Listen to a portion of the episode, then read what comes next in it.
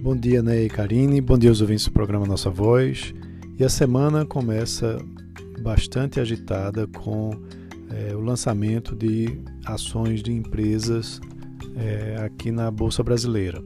A gente tem as ações da Curi, que é uma subsidiária da Cirela, estreando na segunda-feira na B3. Na quarta, temos também é, o IPO das empresas de logística Hidrovias e do Banco de Investimento Independente BR Partners. É, na quinta, teremos outro IPO da incorporadora e construtora Melnick. Então, é uma semana bastante agitada no mercado de ações.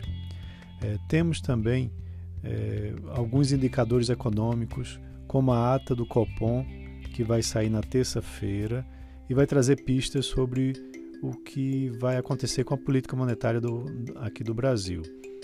É, o comunicado do Banco Central, que saiu junto com a decisão de manutenção da Selic em 2% na quarta-feira, foi visto como algo meio pessimista, é, reiterando aí que a autoridade monetária não deve subir os juros tão cedo. Na quarta-feira, a gente vai ter a divulgação do IPCA 15, com estimativa de elevação é, para 0,39% é, no mês de setembro, comparado com 0,23% de agosto.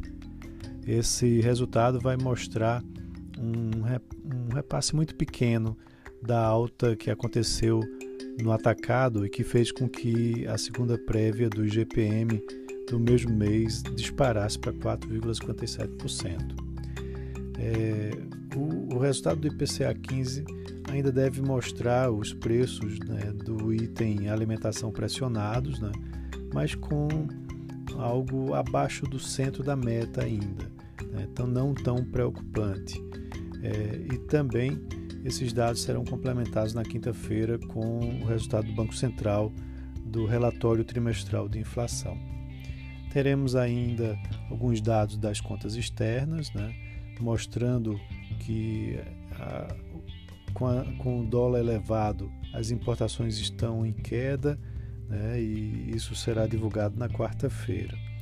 Lá fora, a gente tem também é, vários pronunciamentos do presidente do Fed, o Jerome Powell, que vai também agitar o mercado, que fica sempre aguardando notícias dele quanto à mudança na política monetária. Vale lembrar que na, nos últimos dias o dólar tem se desvalorizado em relação a outras moedas. Na terça-feira, provavelmente o senador Márcio Bittar é, do MDB do Acre, que, que disse que recebeu o sinal verde de Bolsonaro para a criação do programa social que vai substituir o auxílio emergencial a partir do próximo ano, ele deve fazer uma apresentação é, para o Senado, já que foi autorizado pelo presidente Jair Bolsonaro. A Covid, né, fora aí do radar político, continua deixando o mundo em alerta. Enquanto aqui no Brasil a gente tem sinais de suavização, né, lá na Europa parece que há uma ressurgência do vírus. Né? Reino Unido vem tomando algumas restrições e a França também vem nesse sentido. Ah, o desenvolvimento de, de vacinas e medicamentos seguem aí no radar, o que ajudam a amenizar bastante essa tensão. Mas vamos aguardar para ver como que essa semana se desenrola. Um abraço a todos e um ótimo início de semana.